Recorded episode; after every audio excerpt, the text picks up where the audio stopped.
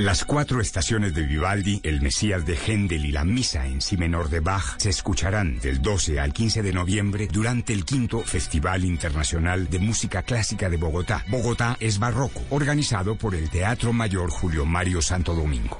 Compre ya sus entradas a través de tu boleta o en taquillas del teatro. Código PULEP FSA 266.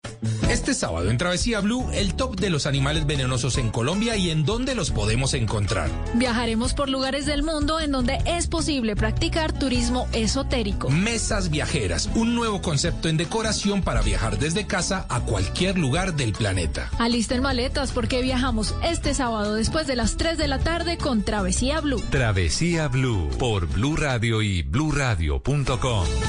Blue Radio, la alternativa. A comprar, a comprar, con las llaves me quiere quedar. Y ganar, y ganar, un carro una moto para viajar. Participa en el sorteo de un carro y una moto cero kilómetros con Unicentro Neiva y ve donde quieras. Unicentro Neiva es para ti. Aplican términos y condiciones. www.unicentroneiva.com.co ASPA en preescolar Yumanitos, ASPA en Yumaná y ASPA en La Fragua inician su proceso de transición a calendario B. Esta iniciativa única en el departamento del Huila busca alinear a los estudiantes con el calendario internacional, permitiéndoles acceder con mayor facilidad a campamentos de verano, programas de inmersión, pasantías y concursos para becas en Europa y Norteamérica. ASPAEN, un buen comienzo para un buen futuro.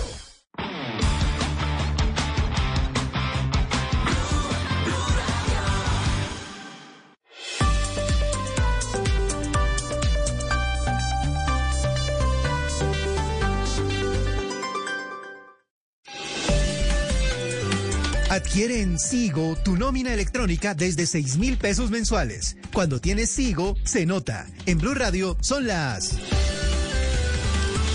En Colombia, 8 de la mañana, 2 minutos. Cuando Carlos inició su hospital de muñecos, muchos no creían que fuera a llegar tan alto. Hoy él está feliz viendo crecer su empresa cada día más, porque al que tiene Sigo Nómina, se le nota. Adelántate tú también a la implementación de la nómina electrónica. Es muy fácil. Viene lista para usar y la puedes liquidar desde cualquier lugar, incluso desde tu celular. Adquiérela desde 6 mil pesos mensuales en sigo.com. Aplican condiciones y restricciones. Voces y sonidos de Colombia y el mundo en Blue Radio y bluradio.com, porque la verdad es de todos. Es un gusto saludarlos a las 8 de la mañana, dos minutos, con las noticias y la información de lo que está pasando hasta ahora en Colombia y el mundo. La Unión Penella en Montañita, Caquetá, Mm, es uno de los corregimientos en los que la JEP ha realizado labores de recuperación de cuerpos en un cementerio en el que las antiguas FARC enterraban a sus combatientes que por distintas razones morían. El último balance que conocimos daba cuenta de 31 cuerpos recuperados, entre los que, dice la Justicia Especial para la Paz, se presume podría haber menores que fueron reclutados por esa guerrilla Mateo. Las labores de recuperación de los cuerpos ya terminaron en el cementerio de la Unión Penella. Hoy se realizará una actividad a las 9 de la mañana entre la unidad de búsqueda y la JEP, donde se conocerá el balance del proceso. Como nos cuenta Ismael Ospina, habitante de la Unión, este cementerio era utilizado por la extinta guerrilla de las FARC durante el conflicto. Y ellos tomaron la determinación de enterrar algunos de sus muertos ahí. Algunos en tierra al comienzo y a, a partir como después del 2000 ya ellos sacaron alguna política de hacer como panteones en los cementerios para seguir enterrando algunos. ¿Sí? Las labores forenses en Unión Penella se llevaron a cabo durante dos semanas. La unidad de búsqueda se enfocó en los puntos de interés en tierra del cementerio, mientras que la JEP lo hizo en 36 bóvedas. 8 de la mañana, 4 minutos. También les contamos que la Fiscalía, en trabajo conjunto con la DIAN y la policía, ocuparon más de 12 inmuebles en Bogotá. Estos inmuebles habrían sido utilizados, dicen las autoridades, para almacenar y distribuir mercancía de contrabando. Felipe García. En total son 16 los inmuebles ocupados con fines de extinción de dominio ubicados en la zona centro y las localidades de Usaquén y Fontibón de la capital del país. De acuerdo con el ente acusador, están avaluados en más de 20 mil millones de pesos. El coronel Helber Cortés director de la Policía Fiscal y Aduanera. Estos bienes están ubicados eh, de manera directa en el sector de San Andresito de la 38 y eran utilizados especialmente para la comercialización de confecciones, calzado, cigarrillo y licores. Vamos a continuar con este análisis criminal determinando quiénes son los propietarios de esos inmuebles que son recurrentes en el contrabando. La mercancía de contrabando almacenada y distribuida en estos inmuebles que serán administrados por la Sociedad de Activos Especiales, dijo el coronel, provenía presuntamente de China, Italia, Ecuador y Venezuela, entre otros países. 8 de la mañana, 5 minutos. En Barranquilla fueron desplegados los operativos con 1.100 policías para vigilar el cumplimiento de las medidas de bioseguridad durante la celebración del Halloween y así evitar, entre otras cosas, Iván Duba, la profanación de tumbas en cementerios. Con patrullajes diurnos y nocturnos en las cinco localidades de la ciudad de Barranquilla, la Policía Metropolitana velará por la ciudadanía, en especial por los niños como protagonistas en las fiestas de Halloween y de los angelitos, para que usen el tapabocas incluso si están disfrazados, ya que obligatoriamente deben seguir siendo parte del atuendo. La policía asegura que estará realizando estos operativos e incluso caravanas en varios sectores de la ciudad. Escuchemos qué dice el general Luis Hernández en Barranquilla. Tenemos un frente de seguridad comercial que nos ayuda mucho a la interacción y a las acciones que se van a volcar hacia ellos. Esas acciones tienen que ver especialmente con las medidas de protección, de bioseguridad, recomendaciones especialmente para padres de familia. Además, vigilarán que en cada uno de los establecimientos nocturnos de la ciudad de Barranquilla se exija el carnet de vacunación contra el COVID-19 a los que van de rumba, tal como quedó establecido por la Administración Distrital hace varias semanas. Hablamos de noticias del mundo. La tercera misión tripulada a la Estación Espacial Internacional en naves de SpaceX, que iba a iniciarse mañana domingo, fue aplazada por una serie de condiciones meteorológicas adversas. Juan David. Silvia, eh, ahora será el miércoles 3 de noviembre a la 1 y 10 de la mañana, lo anunciado por la NASA, que precisamente se va ya el despegue del cohete Falcon 9 con la nave Endurance en la punta hacia la Estación Espacial Internacional nacional. Ahí usted sabe que viajará la tripulación, el Crew 3, que es una misión científica de seis meses de duración en investigaciones que realizan sus protagonistas. Y lo que dice la NASA es que beneficiarán a, sus, a los terrícolas y sentarán la base para la futura exploración de la Luna y Marte, que comenzará con las misiones Artemis. Entonces queda aplazada hasta el 3 de noviembre esta misión espacial, precisamente a la Estación Espacial Internacional. Y en deportes, a, a puertas de las finales del fútbol, fútbol colombiano, Deportes Tolima decidió finalizar el contrato del portero Álvaro Montero. ¿Por qué, Cristian? Por medio de un comunicado, el Deportes Tolima ha anunciado que Álvaro Montero ha sido desvinculado del club, entendiendo que están apelando al fair play y evitando que se presenten suspicacias en la recta definitiva del campeonato, cuando Álvaro Montero durante la semana fue confirmado por parte de Millonarios como su nuevo guardameta para la temporada 2022. El presidente y máximo accionista del cuadro Pijao, Gabriel Camargo, elevó una solicitud a la FIFA para que este tipo de situaciones no se vuelvan a presentar en pleno rodaje de competencia. En ese sentido es que le hemos reclamado a la FIFA para que eso sea modificado. Y lo hago por el bien del fútbol. El caso Montero no volvió a suceder aquí en el país, o si se sucede, pues bueno, que suceda. Pero yo lo estoy haciendo por el bien del fútbol, que eso no vuelva a presentarse. Y al caso ya no están perjudicados. ¿Qué tenía que hacerle? Llegar ya y arreglar con él su, su contrato y su vinculación total del Deportes Tolima rescindido el contrato con el Tolima. Montero se podrá presentar a entrenamientos con Millonarios en los próximos días. Noticias contra reloj en Blue Radio. La noticia en desarrollo llega con el presidente de Rusia, Vladimir Putin, que ha pedido hoy a los otros líderes del G20 el reconocimiento mutuo de las vacunas contra el COVID-19 ante la competencia injusta y el proteccionismo de algunos países, fue lo que dijo el uh, presidente ruso. Hablamos de la cifra, mucha atención porque Colombia recibió en las últimas horas 1.479.240 vacunas de Moderna. Estas van a ser destinadas principalmente para garantizar las segundas dosis, el tercer refuerzo a los mayores de 70 años y también primeras dosis para los mayores de 12 años en Colombia. Y estamos atentos porque hoy, 30 de octubre, a 61 años del nacimiento del astro del fútbol Diego Armando Maradona, quien falleció en noviembre de 2020, los argentinos van a realizar varios homenajes para conmemorar al ídolo deportivo. Todos los partidos de la decimonovena jornada de la Liga Argentina, que comenzó el viernes y termina este lunes, van a ser interrumpidos a los 10 minutos. Todo esto para que jugadores, árbitros, directores técnicos y simpatizantes puedan aplaudir y ovacionar al campeón del mundo. Todas estas noticias en blueradio.com y en Twitter en arroba blueradio.co. Seguimos en Blue Jeans a las 9 de la mañana. Nos volvemos a encontrar con una actualización de lo que está pasando en Colombia y el mundo. Una familia es como una fábrica de galletas. Los más grandes se encargan de traer a casa los mejores ingredientes con generosidad. Luego, con mucho amor, se dividen las tareas. Unos cocinan, otros van probando. Algunos están al frente del horno siempre. Y los más jóvenes se encargan de servir la mesa para disfrutar todos unidos esas delicias. Eso somos, una familia que sabe hacer galletas. Arthur's Cookies Factory. En tu éxito con Expo Vinos, el momento que quieras, vuélvelo tu favorito. Lleva tres, paga dos en referencias seleccionadas de vinos. Puedes elegir entre más de 800 referencias y combinarlas como quieras. Vive esta experiencia del 21 al 31 de octubre. ¿Qué esperas? Prohíbase el expendio de bebidas alcohólicas a menores de edad. El exceso de alcohol es perjudicial para la salud. Somos un país a prueba de todo. Aunque pandemia trató de debilitarnos, los titanes han sido imparables. Este país es de titanes que educan, que cuidan el ambiente, innovan y dan lo mejor de ellos para sanar. Los titanes ya fueron nominados. Vota por ellos en www.titanescaracol.com. Titanes Caracol con el apoyo de Enel, Salud, Chevrolet y Essentia. Un país a prueba de todo.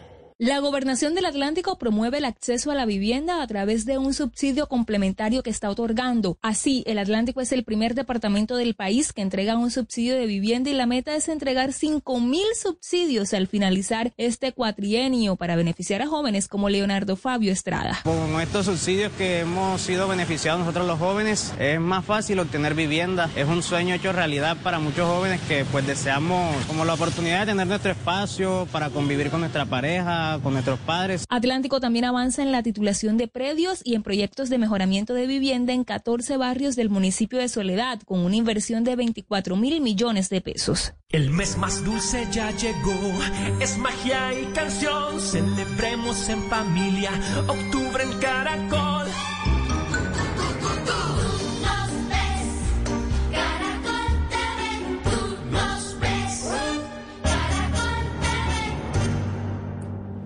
Si eres de las personas que opina que las mujeres manejan menos, ¿qué opinas de las mujeres que manejan empresas exitosas? ¿O de las que manejan una familia ellas solas mientras sacan adelante una carrera? ¿O de las que manejan aviones a 900 kilómetros por hora?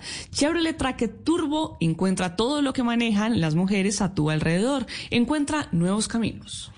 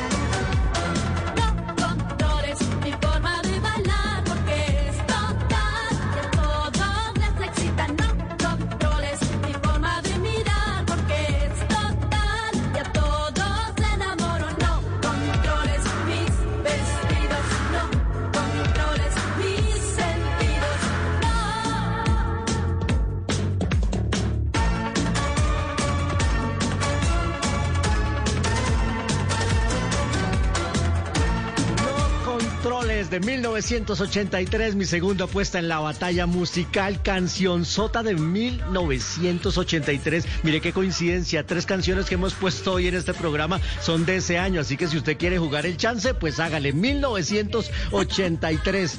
Ivonne, Ilse e Irma, las integrantes que hoy ya tienen 59, 55 y 58 años respectivamente, este trío mexicano de esta canción que fue compuesta por Nacho Cano, el de Mecano. Él fue el que escribió la letra de esta canción que marcó una generación. Hoy que vamos a hablar de la generación de cristal. Esta de cristal no tenía nada, eran chicas rebeldes, chicas que usaban el famoso copete Alf, como el que usó nuestra directora cuando presentaba noticias, María Clara, que creo que ya está por ahí conectada. Ay, sí. Dios mío, gracias a Dios. Qué sufrimiento. Bienvenida. ¿Le gusta esta canción, María Clara?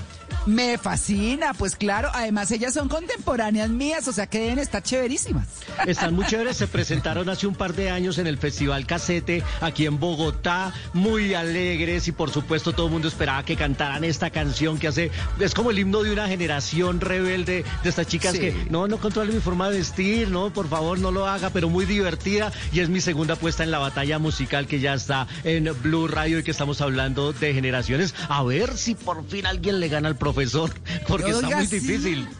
Bueno, ¿y cómo va esa batalla, Mauro? Bien, bien, María Clara. Sigue ganando Luis Carlos, pero se le está, o sea, ¿Ah, estaba sí? ganando como holgadito, pero no, ya empezó el profesor detrás todo tranquilo. Apretar. El profesor de sí, recuperadito apretar, a, a recuperar. El tuit Luis Carlos en la batalla musical 53% y el del profesor 47%. Ahí está Claro. puesta una encuesta en nuestra cuenta de Twitter, arroba Blue Radio Co. Esta canción es de Luis Carlos y el profesor está poniendo también eh, canciones. Más adelante escucharemos la del profe, la respuesta del profe aquí en la batalla musical. Si usted le gusta esta de Flans, pues entonces váyase ahí y vote por Luis Creo que a Carlos. Malena no, le gustó. Creo que a Malena Sí, le gustó gustó. esta, Sí, Malena. a mí me gracias por su voto, esta Malena. canción, Gracias por su pero, voto. ¿Cómo así pero, que pero? Uy. aún voy a esperar un poco para dar mi voto. Lo que sí le voy a Malena. confesar es que me escriben por interno varias personas pidiéndome el link para votar por el profesor. Así Uy, como no. me puedes dar el link para poder votar por el profesor. Malena, no, no deje para más tarde lo que puede votar hoy, por favor. Ya, vote ya. Pero esa Pre- canción deme es muy ese premio, deme ese premio que le acabo de dar alegría a su vida. Regáleme ese Sí, premio. sí, esto suma puntos. Ah, bueno. Y a todas las que en algún momento en la ducha, fingiendo con un cepillo que era micrófono, cantaron no controles, regáleme su voto, por favor.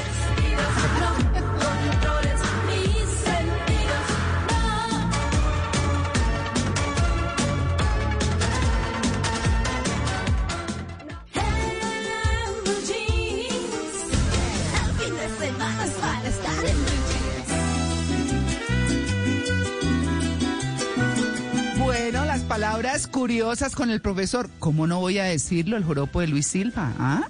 Sí, señora. Bueno, profesor, en estas palabras curiosas, la primera, bicipolo o ciclopolo. ¿Se ven estas dos palabras en periódicos argentinos? Sí, se trata, María Clara, de una modalidad de polo que no se practica a caballo como estamos acostumbrados a verlo, sino en bicicleta. En bicicleta, de ahí lo de bici polo. Tengan en cuenta que bi es dos, ¿no? La bicicleta es un vehículo de dos ruedas. O ciclo polo de ciclo cicla que tiene ruedas. Lo digo porque en Colombia hay un error que es llamar bici taxi Bi es dos a unos vehículos que tienen cuatro ruedas. Cuatro es tetra. Se tendrían que llamar tetrataxis. Yo creo que es más como Ah, por el sí, concepto ese de bicicleta, de que es una bicicleta, aunque no sea bicicleta. Sí, sí, algo así. Un enredo de ese estilo. De ese estilo. El bicipolo, el bi- me gusta el bicipolo para que lo- los que no tenemos plata para comprar caballo. Entonces Claro. el bicicleta está bien. Eh, Sí, profe, sí, sí. Mejor. Una noticia que dice es que la actriz se sometió a un procedimiento de agualipo por exigencia de su nuevo papel. Profe, ¿qué es agualipo? ¿Eso qué es? Agualipo es de una técnica de aguapanela, estética. aguardiente. Sí, pero el agualipo no lo manejo. Agualulo, sí, pero el agualipo no. ¿Qué es? El agualipo, el agualipo es una técnica de cirugía estética que consiste en la eliminación de grasa mediante chorros de agua a presión. El elemento lipo que vemos en liposucción, por ejemplo, viene del griego lipos, que significa grasa. Ah, siendo así, profe, me va, me va a parar al frente de una estación de bomberos y que me volé en agua, mejor dicho, a ver si, a ver si bajo esta grasa, porque no, esto está terrible. Y así lo contrataron para su papel en televisión, Juan Carlos. sí, señor, así tal cual, profe, así ya estoy trabajando. personaje en era el pote. El pote. Bueno. Oiga, profe. Sí, señor. Abro comillas. El personaje central de esta nueva producción de Netflix es una persona claramente ambivertida. Se lee en uno de los portales de internet dedicados al entretenimiento. ¿Qué es ambivertida, profe? Bueno, ambivertida es una nueva palabra de la psicología que significa que la persona está a medio camino entre extrovertida e introvertida. Es ambivertida, palabra que tiene como raíz el elemento ambi que vemos en palabras como ambiguo o ambivalente, ¿no? Soy ambivertido. Wow, ok, profe, bueno. Abro comillas, los sincebollistas creen tener el sabor perfecto para la tortilla, cierro comillas, dice el ABC de Madrid, España, en una columna dedicada a la gastronomía. ¿Quiénes son los sincebollistas? Los sincebollistas son los que se oponen a los concebollistas, según sean partidarios de no ponerle cebolla a la tortilla española o sí ponérsela. ¿sí? Uy, no, Yo soy cebolla, concebollista, yo soy concebollista. ¿Ustedes qué son? ¿Sin Sí, cebollistas no, o pues con Uy, sí, Con es que cebollista. Una tortilla española sin, sin cebolla, no, no. Sí, no, eso pero no sabe picadita nada. chiquita, es que la cebolla picada la grande, eso es horrible. No, señor, porque se ablanda. Cuando usted no siente casi la cebolla en una tortilla española porque el calor la cocina y la ablanda. ¿Sí? Si se la imagina Mm. cruda, pues claro que no, pero, pero eso queda en su punto. No, no puede ser. Le da saborcito rico. Bueno, somos concebollistas. Bueno, Sí, sí, sí, sí. de acuerdo, de acuerdo. Profe, a propósito de palabras curiosas y mañana que se está celebrando el Halloween o todo este puente que hay fiestas de Halloween, ¿de dónde viene la palabra Halloween? Bueno, Luis Carlos, Halloween viene del acortamiento de All Hallows Eve, que significa víspera de todos los santos. Como ya sé que víspera no es palabra que use la generación de cristal, entonces les aclaro que es el día anterior, especialmente la noche anterior. Ustedes saben que el primero de noviembre es la fiesta de todos los santos. Entonces la víspera es el Halloween.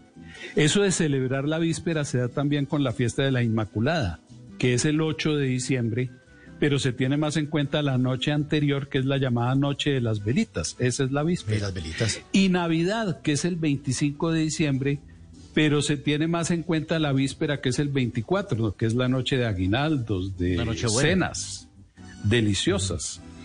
Y la costumbre de los disfraces del Halloween nació en Irlanda, donde creían que los diablos venían a llevárselos esa noche, y entonces ellos se disfrazaban para que los diablos no los reconocieran.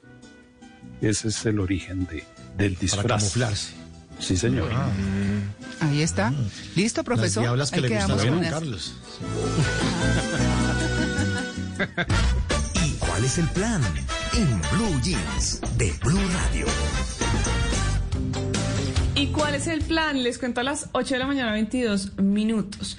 Pues bueno, resulta que los escenarios de Bogotá están abriendo ahora sus puertas para muchísimas más personas, más artistas. Y tenemos ahora el Festival Internacional de Títeres Manuel Lucho para toda la familia. Y la Sala Gaitán y el Teatro Jorge Eliezer Gaitán van a ser las sedes de este encuentro de compañías internacionales. Les voy a dar las fechas para que estén pendientes. Quedan hoy 30 y 31 de octubre, mañana, para que se programe. Es un evento presencial para toda la familia.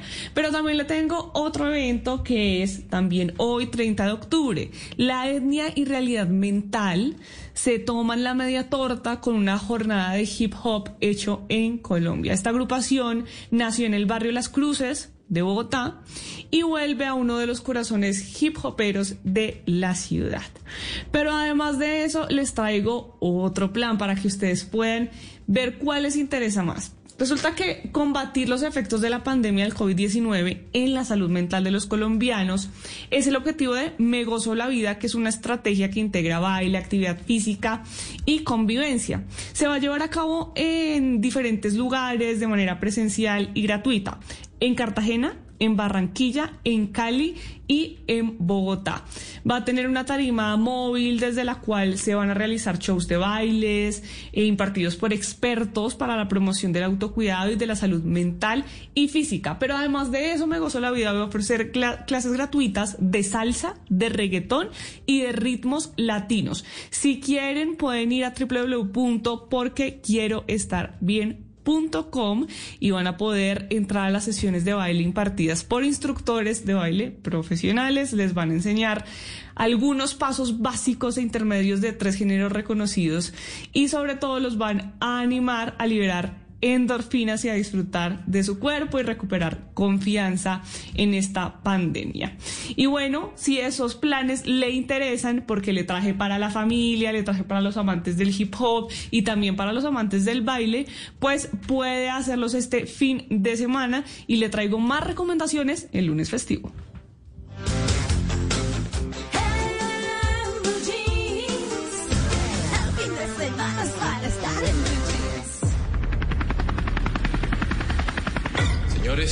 Alias Matías está vivo y se está rearmando. La última ubicación que nos dieron fue al otro lado de la frontera, justamente en este punto. Eso que estamos escuchando ahí es el tráiler de una serie colombiana que se estrenó esta semana. Se llama Mil Colmillos y está en la plataforma de HBO Max. Por primera vez, una serie colombiana producida por HBO. Esa es la gran noticia de la semana en términos audiovisuales para nuestro país y hace parte también del plan que les tenemos en esta sección de series y plataformas. Mil Colmillos ya está disponible. Es la historia de un comando del ejército que es enviado en una misión para capturar a un cabecilla y resulta que cuando llegan a la jungla se van a encontrar con algo que no esperan y es algunos fenómenos paranormales para los cuales no estaban preparados. Tuvimos la oportunidad de hablar con actores y con el director de esta serie. Arrancamos por Claudio Cataño porque el director Jaime Osorio de esta película había hecho de esta serie, perdón, había hecho antes una película que se llama El Páramo con un inicio parecido, con un con un comando del ejército en una montaña enfrentando poderes paranormales. ¿Hay alguna conexión? ¿Existe alguna relación entre la película y esta serie? Pues esto no responde Claudio Cataño aquí en la entrevista para En Blue Jeans. Eh, desde luego, pero más allá de que estén conectadas como en un universo específico o una ficción similar, es decir, de que pertenezca como a una misma familia, creo que tiene que ver más con una inquietud personal del director con respecto a la exploración del contexto de la guerra para explorar la naturaleza de los seres humanos. Eh, como sí, como mina, como eh, beta para explotar en su, en su, en su visión, en su punto de vista, porque es un universo supremamente rico eh, y para mostrar un poco la desconfiguración de los arquetipos de los héroes, que me pareció una de las cosas más interesantes de la serie. Interesantísimo ese aspecto y además eh, a la hora de intentar clasificar esta serie colombiana, algunos dicen que, que es un género nuevo que se llama terror de supervivencia. De eso hablamos con Carolina Ribón, otra de las protagonistas de esta serie Mil Colmillos aquí en, en Blue Jeans. Creo que eh, lo que más se le acerca, como lo acabas de decir, es el, eh, es el survival horror, como que todo el tiempo tú ves a los personajes tratando de sobrevivir en un ambiente muy extremo, muy al límite. Y sí siento que esta historia como que se desprende un poco de la línea narrativa en la que veníamos y siento que va a ser muy atractivo para la gente, ¿no? Entonces lo que dice Claudio, ver soldados, pero son unos soldados en una situación que nunca antes has visto. Y para eso también el espectador tiene que prepararse para ciertas sorpresas que va a dar esta historia. Nos, a, nosotros nos complace mucho porque el talento colombiano tiene esas pantallas de exposición en diferentes plataformas. Ya hemos visto series colombianas en Netflix, series colombianas en Amazon. También se está estrenando una serie colombiana en Stars Play. Pero esta es la primera vez que una serie talento colombiano está con este sello de HBO. Y de eso nos habla el director Jaime Osorio. Esto es una, esto es una esta es una producción original de HBO Max, es un, es un Max original, es decir, no es una serie colombiana que después nosotros la, la, la, vendimos hecha para que fuera emitida en HBO Max, no, que HBO desde el, entró desde el principio con nosotros, desde, la, desde, desde que teníamos la, historia, lo que se llama una Biblia de desarrollo en la cual estaba el primer episodio escrito, los argumentos de todos. HBO eh, entró, se interesó por el proyecto y quiso hacer el proyecto, así que hemos estado trabajando juntos a lo largo de estos cinco, cinco años y una gran parte del proceso se hizo en Colombia. Se hizo en Colombia buena parte de este proceso que tuvo además protagonistas en España, en Los Ángeles. La verdad está muy interesante esta serie, ya está disponible, se le ve el sello al trabajo además de la productora Rayuela Films, así que ese un recomendado que tenemos. Y a propósito de que en el servicio informativo nos recordaban que un día como hoy nació Diego Maradona, pues DirecTV va a ofrecer en su plataforma el documental de Hasib Kapadia, el documental de Maradona, para que lo vean ahí. La verdad es un gran, gran documental para conocer de cerca la intimidad de, de, este ídolo que yo sé que es un personaje que no le agrada a María Clara, pero No, no, que no. por su no, interés... pero es que ¿sabe qué? No, ¿sabe, ¿sabe por qué? Porque es que hoy estaría de cumpleaños mi papá. Y yo digo, Maradona, el mismo de mi papá. El mismo día, bueno, pues eh, también eh, enviamos un saludo de cumpleaños. Y la verdad es que eh, eh, el documental es muy bueno. Hasib Kapadia él mismo había hecho también un documental fantástico de Amy Winehouse y este documental de Maradona es de los mejores que me he visto últimamente, realmente. Y no porque a mí me guste Maradona simplemente, sino porque me parece que el trabajo documental está bien hecho. Y a propósito de la serie que estrenó ya ayer también Amazon Prime Video sobre Maradona, mañana aquí en exclusiva vamos a tener algunos de los actores que representan a Maradona en las diferentes etapas de su vida, en el sueño bendito. Así que los grandes personajes pasan aquí por En Blue Jeans, el programa más feliz de Blue.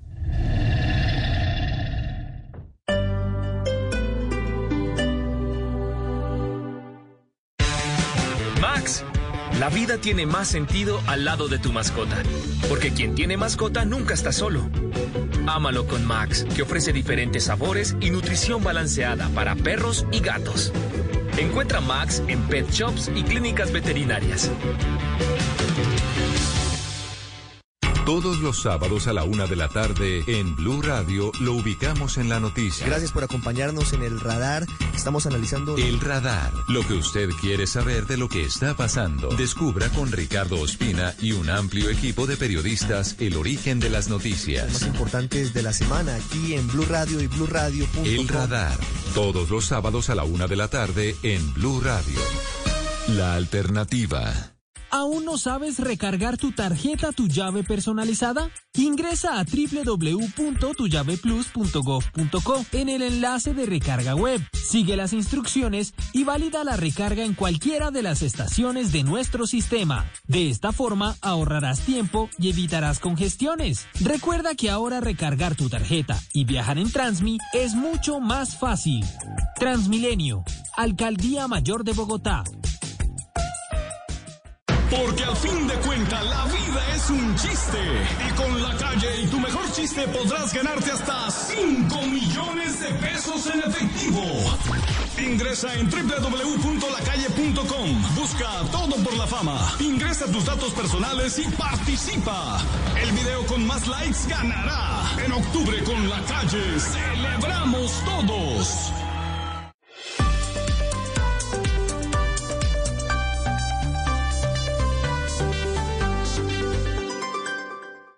¿Qué, qué alimenta a mi mamá? Mi primera gran sonrisa, mis primeras palabritas, como crezco a toda prisa, solo quiero de lechitas. Son mis nuevas de lechitas, mis galletas las más ricas, con amor como ingrediente y con leche de lechitas. Las primeras galletas de tus hijos tienen que ser de lechitas, porque verlos felices te alimenta. La gente ya no cree cuando le dicen esto. Es muy importante para nosotros. Así es, opinas y no pasa nada. Nosotros vamos a cambiar eso. Ahora, tu opinión es muy importante para recibir bonos en entradas a cine, comida, ropa, almacenes. Ingresa ya a chl.com.co e inscríbete gratis. CHL, nos das tu opinión. Nosotros te damos beneficios. En tu éxito, con Expovinos el momento que quieras, vuélvelo tu favorito. Lleva tres pagados en referencias seleccionadas de vinos. Puedes elegir entre más de 800 referencias y combinarlas como quieras. Vive esta experiencia del 21 al 31 de octubre en nuestros almacenes o en www.expovinos.co. ¿Qué esperas? Prohíbas el expendio de bebidas embriagantes a menores de edad. El exceso de alcohol es perjudicial para la salud. Colombia está lista para dar el sí, sí a los dobles perfectos. En una nueva temporada de Yo Me Llamo. Sí al nuevo jurado Jason Jiménez. Sí a más de 1.200 millones de pesos en premios. Yo Me Llamo. Lunes a viernes, 8 de la noche. Tú nos ves, Caracol TV. Si eres de las personas que opina que las mujeres manejan menos, ¿qué opinas de las mujeres que manejan empresas exitosas? ¿O de las que manejan una familia ellas solas mientras sacan adelante una carrera? ¿O las que manejan aviones a 900 kilómetros por hora? Chevrolet Tracket Turbo encuentra todo lo que manejan las mujeres a tu alrededor. Encuentra nuevos caminos.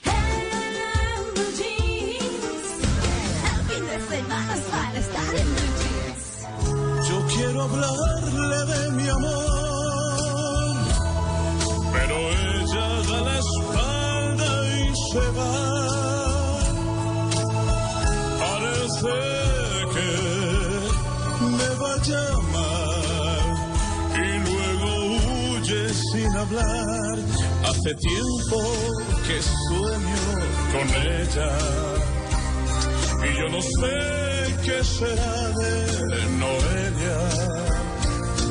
Hace tiempo que vivo por ella y ya no sé qué será de Noelia.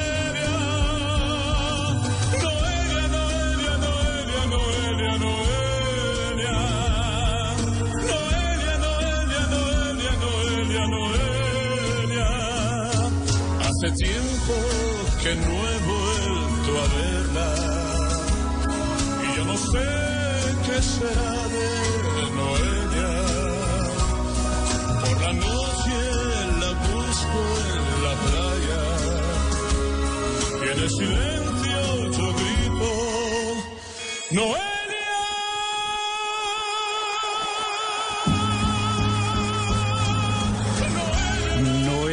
Noelia, Noelia de Nino Bravo, 1972.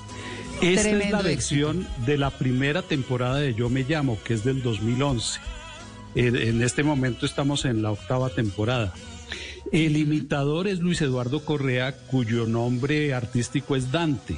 Él quedó de segundo porque le ganó el que hizo de Rafael Orozco, Jorge Martínez.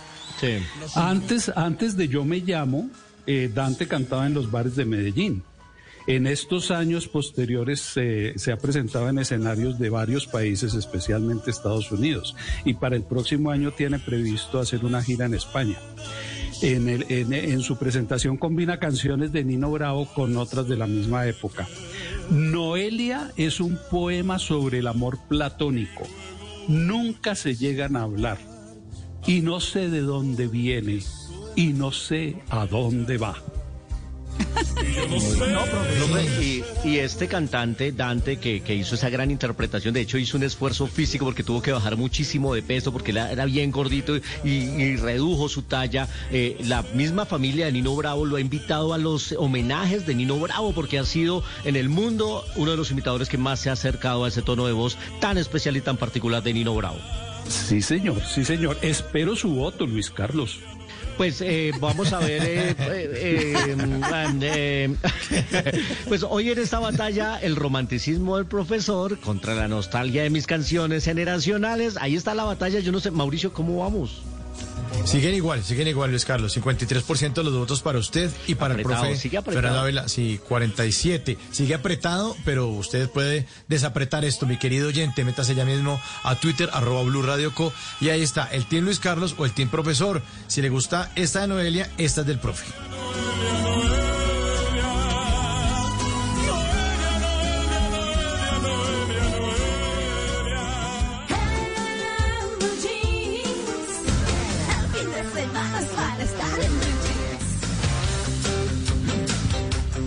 Bueno, muy bien, a las 8 y 38 minutos de la mañana nos vamos con nuestro tema central. Bueno, como ustedes saben, no estuve la primera hora en el programa. Les quería compartir eh, mi columna que escribo todos los sábados en las dos orillas y que tiene que ver con nuestro tema central de hoy en En Blue Jeans.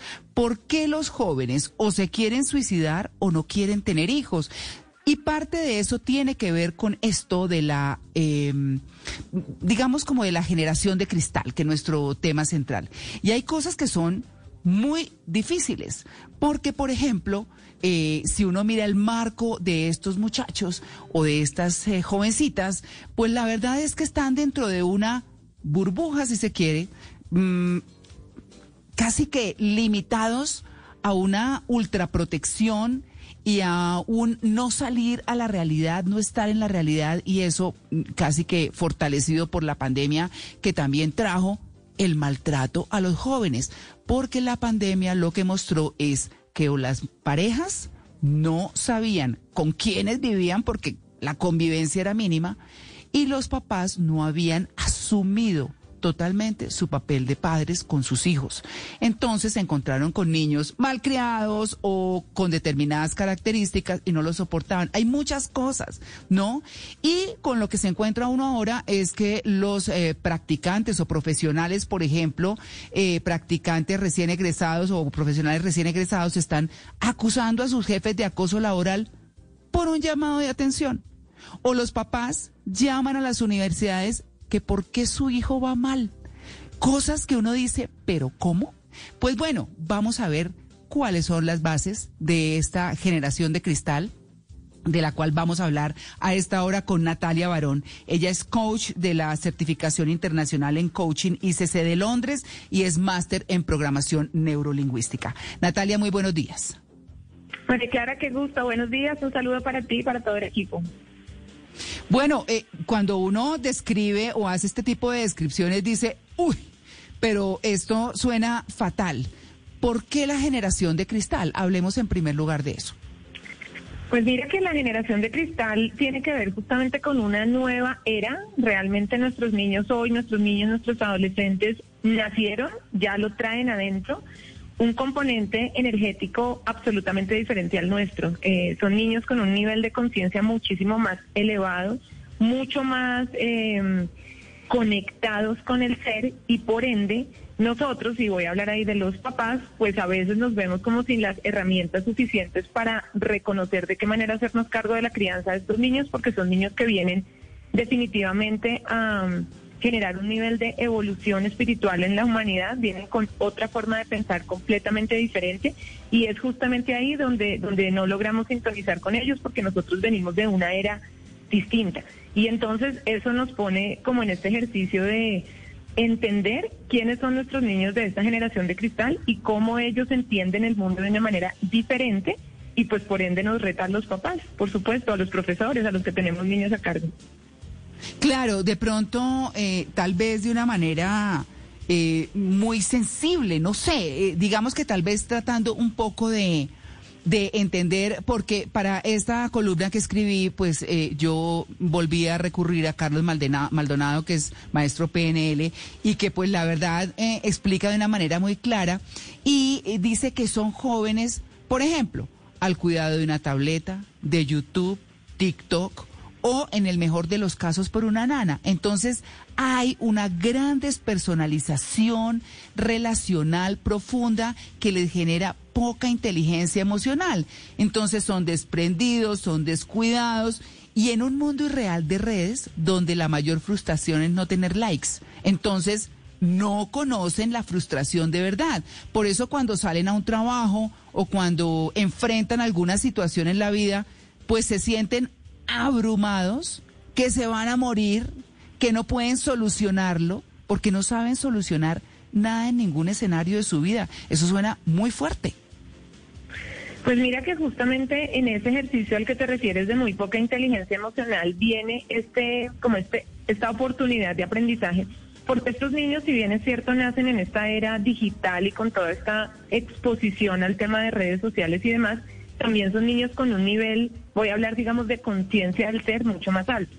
Son niños que ya no, eh, digamos que no entienden este tema de, por ejemplo, del maltrato como esta manera que nosotros aprendimos a corregir, por ejemplo, o no entienden este tema de los gritos o de la agresión verbal como la forma de direccionar una conducta o un comportamiento, porque son niños que vienen mucho más conectados con el ser y con lo espiritual.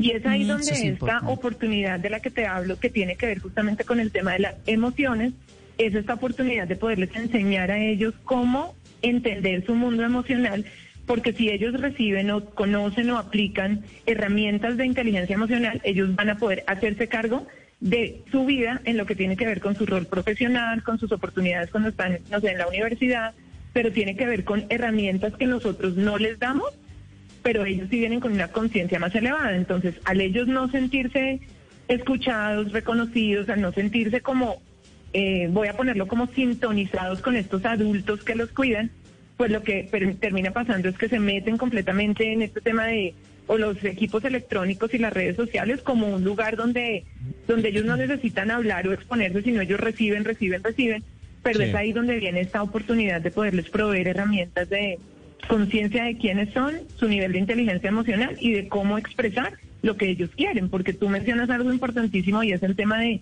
no saben cómo hacerse cargo y tampoco saben ni siquiera cómo expresar lo que sienten. Y es Y ahí en donde ese viene esta sentido- oportunidad con estos niños. Y en ese sentido, eh, ya que usted está hablando de este tema de, las herramientas, pues justamente cómo fortalecer esa conexión que ellos tienen con su ser espiritual, con esa parte emotiva, cómo darles es- esas herramientas que, que- que fortalezcan estos lazos, porque en algunos casos eh, a veces esas frustraciones y a veces esa, eh, esa emoción mal asumida termina en tragedia porque un niño frustrado a veces termina tomando decisiones incluso hasta atentar contra su propia vida. Y hemos visto Claro. tragedias que se han visto así eh, casos de suicidio por ejemplo. Entonces cómo fortalecer eso y que esta generación de cristal no tome esas decisiones tan apresuradas Son niños muy, muy, muy sensibles. Y muy sensibles y nosotros a veces lo entendemos como algo negativo porque nosotros venimos de aprendizajes desde la fuerza, sí, desde la fuerza de, no sé, la correa, la chancleta o la fuerza del pellizco o la fuerza del grito en el que el papá te decía y tú hacías caso, pero estos niños no entienden de esa manera.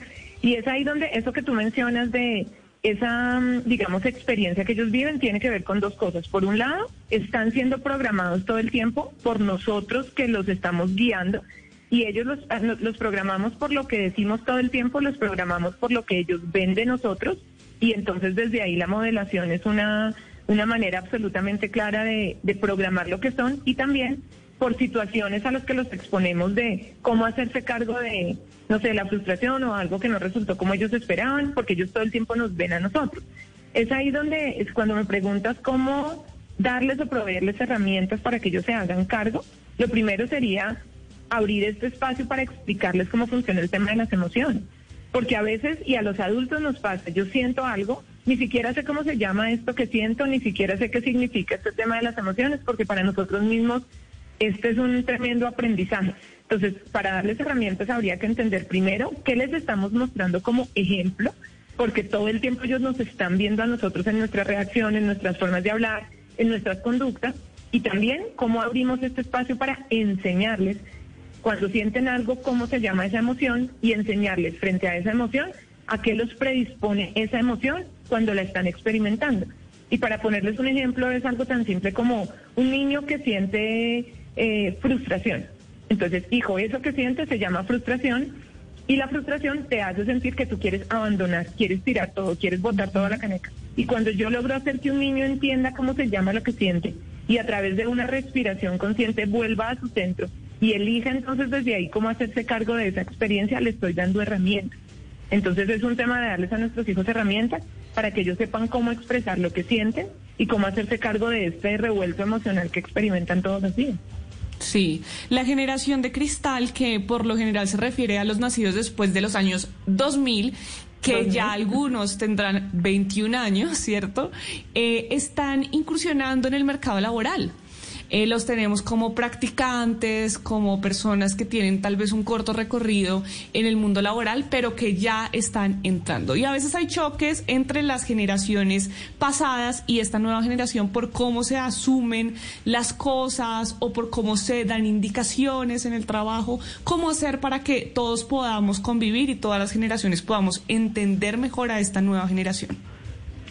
Pues justamente ahí la oportunidad viene para los líderes o los jefes o quienes tienen personas jóvenes a cargo, porque claramente el modelo que nosotros aprendimos de hacerlo desde la fuerza o desde la agresión o desde la orden eh, directa es un modelo que hoy no funciona. Estos niños vienen también con un nivel de sabiduría interior muy alto y en la medida en la que se sienten escuchados, respetados, valorados, pues también su manera, digamos, de estar es distinta. Nosotros venimos de muchas conversaciones de imposición, obligación, y ellos vienen con otro nivel de conciencia muy diferente. Es ahí donde ah, corresponde como un ejercicio de hacerse cargo de las dos partes, de los adultos eh, de nuestra generación que hoy entendemos que para relacionarnos con ellos debemos abrir nuestra mente a una nueva forma de comunicarnos pero también de ellos, y es ahí donde viene esta oportunidad de los adolescentes y los, niños que están entrando pues como a esta nueva era y a esta oportunidad laboral y profesional, de también hacerse cargo de su propio proceso de crecimiento personal para poder recibir herramientas que les permitan una transformación. O sea, lo que sí es claro es que con las herramientas que nosotros aprendimos a desarrollarnos en el mundo corporativo o en nuestro camino profesional de hace 20, 30 o 50 años, el mundo de hoy ya no es ese. Y entonces ahí es donde viene Sí. esta apertura mental para un cambio. Muy bien. Natalia, yo necesito meter el dedo en la llaga, perdónenme por eso, pero a ver, pareciera ser la generación, o pareciera, ¿no? Pareciera ser una generación en donde todo se prefiere un poquito más regalado que trabajado. En donde, en donde, en donde parece que si ay, se me rompió la pantalla de mi iPhone, tranquilo, papito, que mañana le compro uno mejor. Entonces, eh, pa- pareciera que fuera así. Obviamente ya no podemos regresar al fuete. ¿Cómo logramos eh, fortalecer esta generación? ¿Cómo ponemos esta generación más me sólida? encanta que digas eso porque estos niños vienen con el chip incorporado así naturalmente de una ley que es la ley del menor esfuerzo y es una Eso. ley espiritual en la que en la que yo pido lo que necesito, yo confío en que va a estar para mí, yo hago algo y eso que hago trae un gran resultado. En cambio nosotros venimos de una experiencia donde nosotros aprendimos que todo lo que logramos en la vida es desde la lucha, el sacrificio, la dificultad. Estos niños no traen ese chip. Para ellos todo está conectado con un nivel de liviandad y de fluidez muchísimo más alto. Eso tiene que ver Ay, con no, pero la vida no es la que fácil. vienen. No, no, no, no. Pero, Natalia, yo no sé ahí, ¿no? Pero yo digo, pues es que uno sale y, y el escenario eh, y la sociedad y el entorno y todo es duro. Pues Sí, hay que sí. enseñarles a que se adapten, o sea, la vida, eh, es decir, uno aprende a llevar mejor la vida. Y eso es lo que uno intenta, por ejemplo, con la programación neurolingüística y todo esto. Pero eso afuera no es fácil. Entonces, pues esas herramientas que usted dice son las que hay que entregarles, ¿no? Ahí es donde viene, exactamente. ¿Cómo, ¿Cuál es la línea muy delgada entre que un niño entienda que la vida, digamos, eh, eh, que uno en la vida experimenta fluidez y bienestar y que puede hacer las cosas que le gustan y que disfruta, pero que al mismo tiempo debe realmente esforzarse y comprometerse con lo que hace, debe honrar sus, su palabra, sus acuerdos, ser impecable en lo que hace su rol profesional. Y es ahí donde yo siento que nos corresponde y viene acá como el rol de los papás o los adultos que tenemos niños a cargo, mostrarles esta como esta, esta dualidad, ¿no? Y es un tema de hasta dónde sí es lo que te gusta y lo que tú quieres, pero hasta dónde también debes comprometerte y hacerte responsable. Es un ejercicio de enseñarles a hacerlos responsables de sus decisiones, de las consecuencias de esas decisiones, pero desde un lugar de muchísima comunicación y conexión, porque lo que sí es verdad es que con esta generación a la fuerza no funciona. A las malas no funciona. Entonces ahí nosotros debemos encontrar eh, como esta asertividad en la manera como nos comunicamos con ellos, en la manera como les entregamos un mensaje y los hacemos conscientes. Y funciona mucho hablar con ellos, porque realmente nosotros venimos como del aprendizaje de una comunicación en una sola vía. Es como que yo hablo y tú escuchas y punto. Y es lo que yo diga y Mauro. tú haces caso. Estos niños cambiaron. Claro, Mauro. Sí, me le voy a me le voy a atravesar un momentico a Mauro, pero es que yo en la columna que escribí, por ejemplo, hablo de yo ¿por qué empecé con esta columna? Porque me han invitado a las universidades a hacer unos conversatorios pues de periodismo, pero me me contaron que no solamente eh, los estudiantes de periodismo, sino todos los estudiantes universitarios, bueno, no generalicemos, la mayoría, están en ese, ese grado de sensibilidad tan tenaz que las universidades han creado un área a través de la cual, para que no sucumban en presentar un examen, para que no sientan que se les acaba el mundo porque viene el examen, porque los niños entran en enero pero ya están pensando que en agosto tienen que presentar las pruebas a ver y se echan a morir. Entonces, empieza, les han creado un área que les ayuda en lo académico y en lo emocional a sacar adelante el examen para que yo digo, yo me voy, uno se va a la época de uno, claro, hay que tener esa apertura, yo se lo entiendo, yo se lo entiendo, pero pero dice uno, uno se presentaba con lo que era y con lo que tenía y hágale y enfrente ese miedo y todo. Pero esto, vengan niños acá, miren, esto me parece tenaz. Bueno, a mí, pues. Pues hay que, hay que enseñarles, y ahí es donde viene este tema de cómo ser valientes y cómo hacerse cargo, pero el cómo enseñarles definitivamente cambió. Y es ahí donde nuestros métodos de la fuerza que nosotros aprendimos de, eh, hacerlo desde el lugar de la lucha y el sacrificio, para los niños hoy ese, ese ya no es el lenguaje. Nuestros niños de la generación de cristal cuestionan, por ejemplo, a los papás cuando, no sé, le dan una palmada a un niño, cuestionan a un papá que grita o que maltrata desde, lo, desde el lenguaje, eh, porque ellos entienden el mundo de otra manera distinta. Entonces, tienes absoluta razón en cómo enseñarles a ser valientes, hacerse cargo, a tomar decisiones y entender que esas decisiones tienen consecuencias. Y entonces el- volvemos exactamente al mismo punto y es darles herramientas de inteligencia emocional, de entrenamiento mental para que los niños tengan herramientas. Nosotros venimos de muy pocas herramientas de nuestras habilidades blandas, muchas, habi- muchas eh, aprendizajes de nuestras habilidades duras, pero el mundo cambió.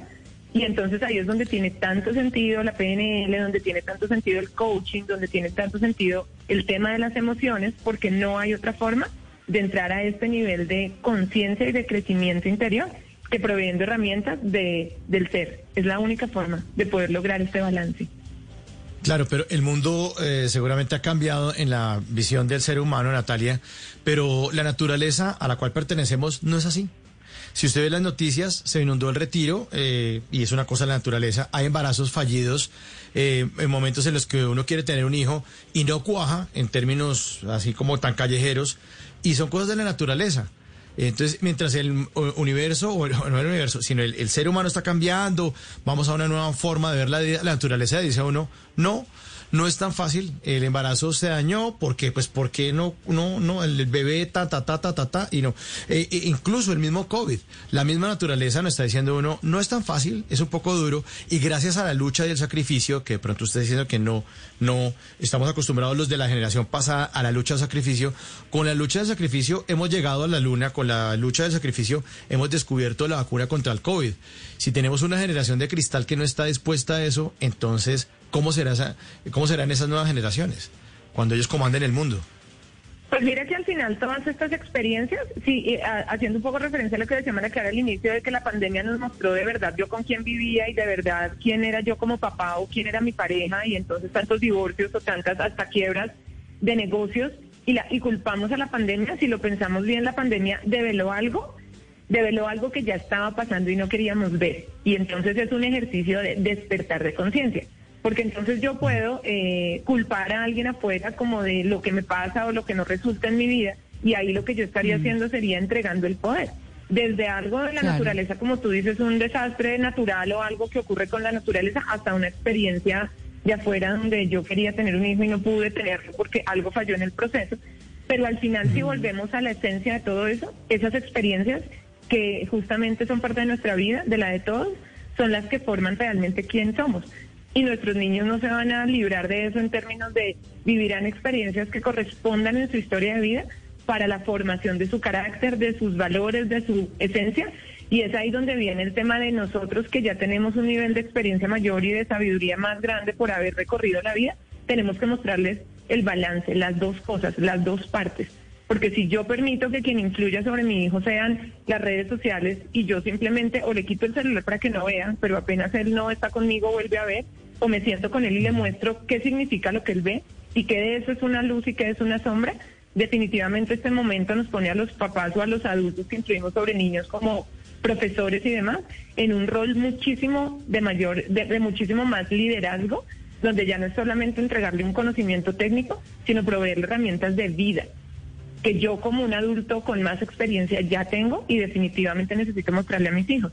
Hoy ya no funciona que los niños se críen solos como era antes, hoy, hoy ellos o lo hacen con nosotros y les enseñamos o las redes sociales les dan otro mensaje que a veces no queremos o no creemos que sea el mensaje adecuado. Claro, yo, yo por ejemplo, eh, en la columna critico a las universidades haciendo eso.